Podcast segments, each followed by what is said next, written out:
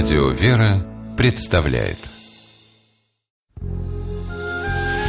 Семейные истории Стуты Ларсен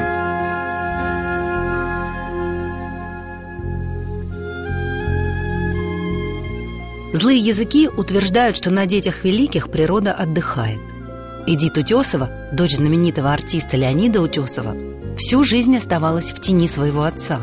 И это несмотря на то, что они были одной из самых известных семейных пар советской эстрады. Леониду Утесову было всего 19 лет, когда у него родилась дочь.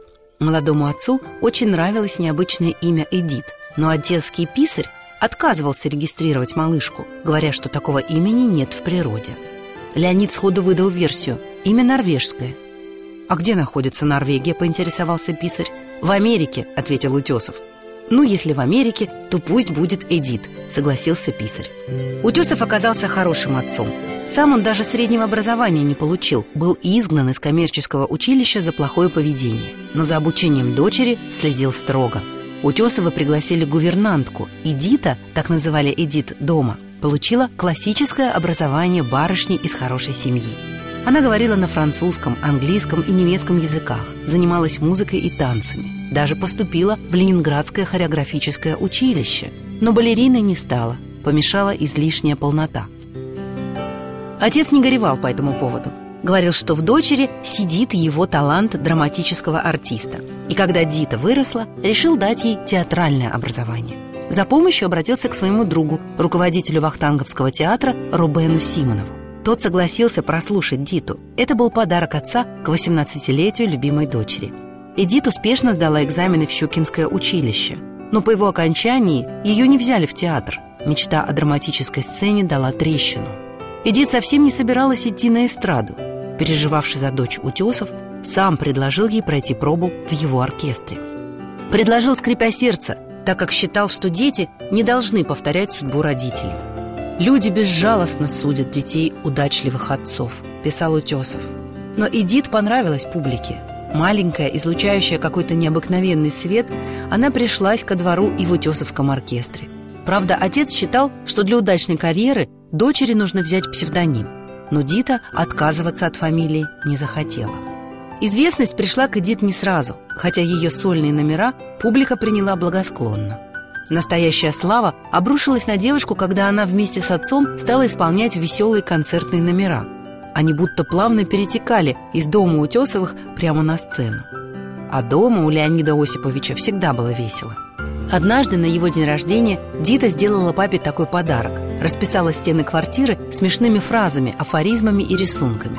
На необычное оформление ходили девицы все друзья семьи Утесовых. Ни у кого из них ничего подобного не было. Когда началась Великая Отечественная война, Утесов создал военную программу. Только за 1941 год его джаз дал 200 концертов на фронте. Эдит выступала вместе с отцом. Однажды они чуть не погибли, переезжая из одной части в другую. Немцы сбросили бомбы на машину. Утесовы спаслись чудом, а вот от автомобиля, который ехал впереди, не осталось ничего. После войны на дуэт Утесовых начались гонения. Критики обвиняли Леонида Осиповича в семейственности – Писали, что он пригрел под крылышком свою малоодаренную дочь. Кончилось тем, что Утесову позвонили из Министерства культуры и потребовали уволить Эдит из оркестра. Это был страшный день для Леонида Осиповича. Отец не мог нанести дочери такой удар, но не зря же артист пел свою легендарную «Ты ж одессит, Мишка». Одессит Утесов нашел выход даже из такой тупиковой ситуации. Он сказал дочери «Диточка, давай мы поступим так. Ты уйдешь из оркестра и создашь свой маленький джаз. И увидишь, все сразу успокоятся.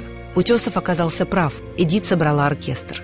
Критики умолкли, но сольная карьера Диты не задалась, и полных залов она уже не собирала. Карьере помешала неизлечимая болезнь, а потом пришло новое горе. Не стало мужа Эдит, кинорежиссера Альберта Гендельштейна. Она пережила его всего на несколько месяцев. Узнав о смерти дочери, Утесов сказал, «Все мои уже там. Я хочу к ним. Здесь мне нечего делать». Сраженному горем Леониду Осиповичу не стало легче, когда он увидел, какое громадное количество людей пришло проститься с Эдит. Глядя на толпу, Утесов горько сказал, «Наконец, Дита, ты собрала настоящую аудиторию слушателей». Леонид Утесов многое пережил за свою жизнь. Революции, войны, нелюбовь властей, страх ареста. Он не смог пережить только смерть дочери и очень скоро ушел вслед за ней. Накануне кончины сказал жене, «Я знаю, ты веришь в Бога, это прекрасно, но так помолись за меня, за мое здоровье». Давно уже стало признанным фактом, что Эдит Утесова была по-настоящему талантливой, неповторимой артисткой. Никто уже не кивает на тень ее отца. Просто он, как и положено отцу, всегда был рядом. Они рядом и после смерти. Сегодня даже у самых искушенных слушателей глаза на мокром месте, едва только послышится низкий хриплый голос, а рядом с ним высокий хрустальный, исполняющий знаменитую песню «Дорогие мои москвичи». Семейные истории